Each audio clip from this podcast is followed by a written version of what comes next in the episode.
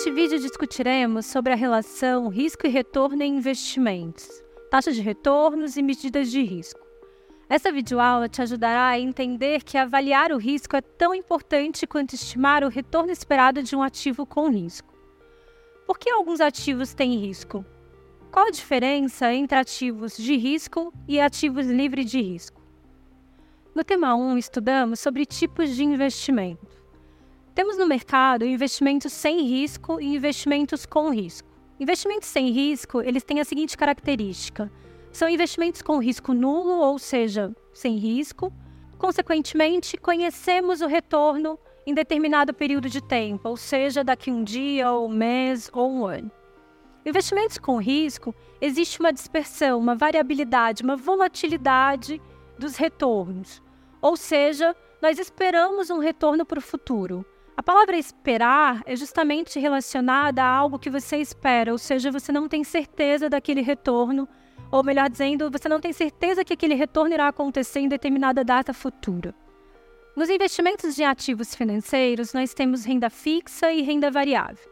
Renda fixa são aqueles investimentos que há um compromisso de pagamentos futuros, ou seja, uh, o investidor ele espera um fluxo, um pagamento de fluxos futuros. Já na renda variável, não há esse compromisso de pagamento de fluxos futuros. Ações é um, é um exemplo de, dessas rendas variáveis, ou seja, de investimento de rendas variáveis.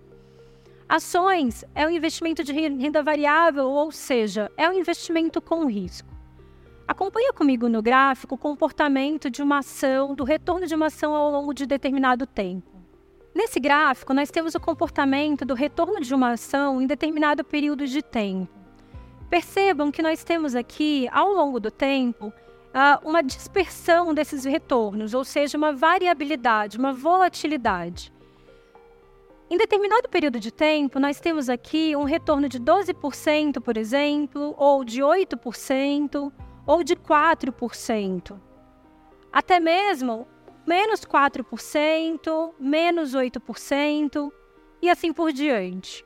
Ou seja, nós percebemos uma variabilidade, uma volatilidade desses retornos. Mas o que mede o risco? O risco ele é medido pela medida estatística variância, desvio padrão. O desvio padrão ele mede a dispersão dos valores de determinado período de tempo, valores, observações de determinado período de tempo em torno da média.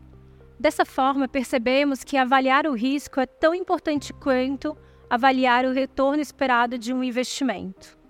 Esse conjunto de dados históricos nos ajudam a avaliar um investimento com risco.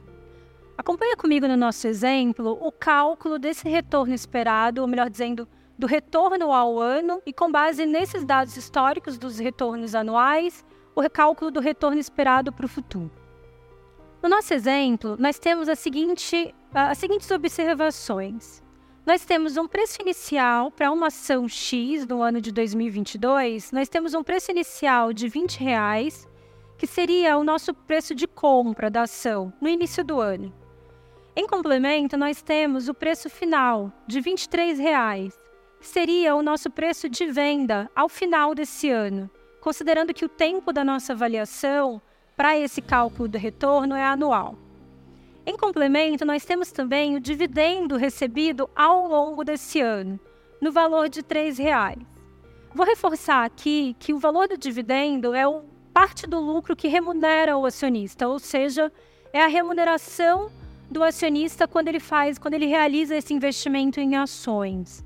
Só para a gente reforçar lucro líquido, lá na demonstração de resultados, para a gente encontrar o lucro líquido, a empresa controla as suas receitas de vendas, sub, subtrai, elimina os seus custos de produção, subtrai suas despesas operacionais, despesas ADM vendas, despesas financeiras também.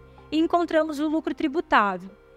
Com base nesse lucro tributável, calculamos o imposto de renda e aí encontramos o lucro líquido. Esse lucro líquido, ele parte dele é distribuída para os acionistas como dividendos e o restante, que é o lucro retido, é o lucro uh, retido para reinvestimento. Ou seja, para o acionista, esse dividendo faz parte do fluxo de recebimentos. Bom, aqui do lado nós temos o cálculo desse retorno esperado anual, com base nessas informações de preço inicial de compra de 20 reais, preço final de venda de 23 reais, mais dividendo recebido nesse ano de 3 reais. Preço final mais dividendos, menos preço inicial, dividido pelo preço inicial.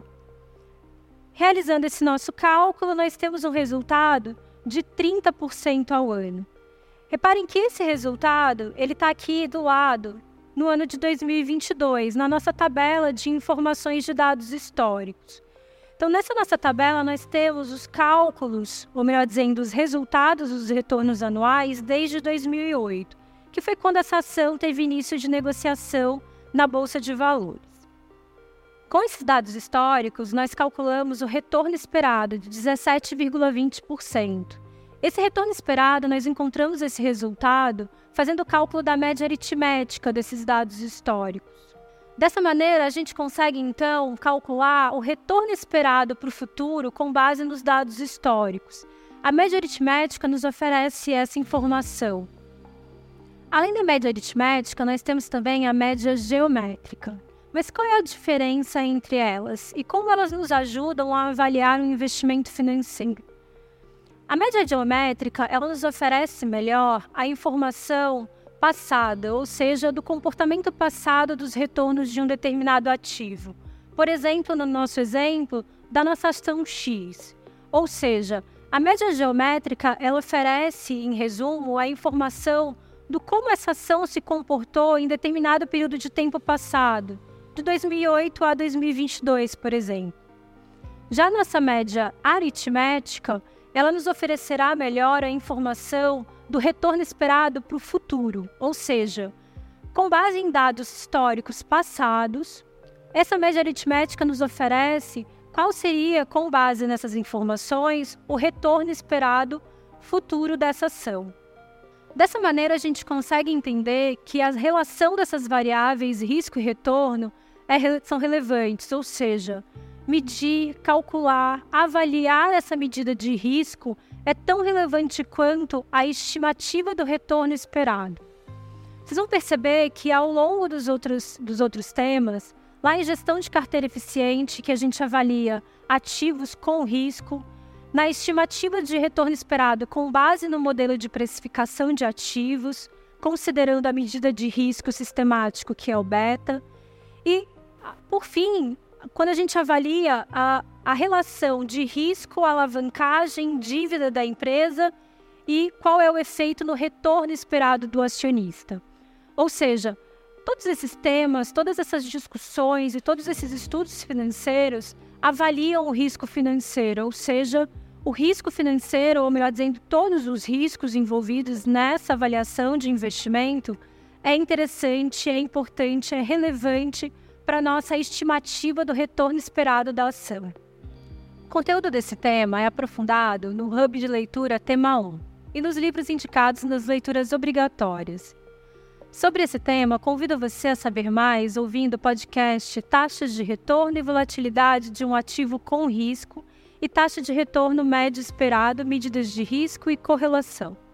Neles, aprofundaremos as discussões sobre a estimativa de retorno esperado do ativo risco e recompensa esperada pelo investidor em investimento nos ativos com risco, e correlação entre retornos dos ativos com risco. Na próxima videoaula, discutiremos sobre a gestão de carteira eficiente.